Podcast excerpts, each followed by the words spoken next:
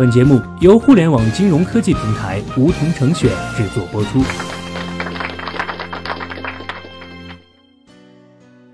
收听梧桐电台，掌握理财要领。现在注册并填写邀请码一二三四，还可免费获得一万元体验金哦。日前，国务院印发的《个人所得税专项附加扣除暂行办法》自二零一九年一月一日起实行。也就是说，本月开始，我们就要申报个人附加扣除信息来抵扣自己的计税额。这可是国家发的大红包，即便是月入过万，也有可能通过各类扣除实现零个税。具体的附加扣除项一共有六类：租房、买房、养娃、养爸妈、生病进修，几乎都涵盖在里面。符合一项，在税单上就是几万的抵扣额。小学弟摸着良心说，真的很优惠。大家千万不要觉得麻烦就不去申报，这比我们花心思想着法赚钱要容易多了。下面我们讲一讲具体有哪些附加扣除项。第一类，子女教育，家里有娃在读书的，从三岁到博士毕业，家长都能按照每个孩子一千元一个月的扣除额度享受福利，可以选择父母各扣一半或者一个人全扣。如果夫妻工资差别大的，建议由高收入的一方全扣，因为高收入适应的税率较高。享受扣除更划算。有家长问：孩子读课外补习班能报吗？这是不能的。不管您孩子读国外、国内、公立、私立，都是一视同仁。一个孩子就是一千块每个月的额度，不会低也不会高。这是国家给的税制福利，并不是孩子教育补贴。第二类，继续教育这一类上班族比较多。如果在国内接受学历学位的继续教育期间，能享受四百元每个月的定额扣除。同一学历学位最长期限是四十八个月。如果是职业资格继续教育的，在取得证书的当年，能按照三千六百元定额扣除。那我在二零一八年考出来的证能用上吗？不能的，只有从二零一九年考取或者就读才能享受。我们再举几个例子：如果是在职硕士、博士，扣除四百元每个月；如果是通过教师资格考试并获得相关证书，当年扣除三千六百元。如果小学弟学习钢琴作为业余爱好，并通过考试获得了钢琴等级证书，是不享受扣除的。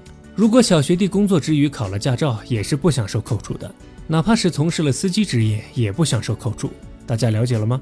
第三类，大病医疗，看病也能节税，国家真是太体贴了。每个纳税年度内，医保范围内自费部分超过一万五千元的部分都能据实扣除，限额是八万元，可以由本人或者配偶扣除。如果是孩子生病，可以由父母一方扣除，但如果孩子已经成年了，父母是不能扣除的。如果是家里的老人生病，子女也是无法扣除的。另外需要注意的是，如果用药不在医保目录，那是无法扣除的。如果在医保目录内，用药自费部分不超过一万五，也不能扣除。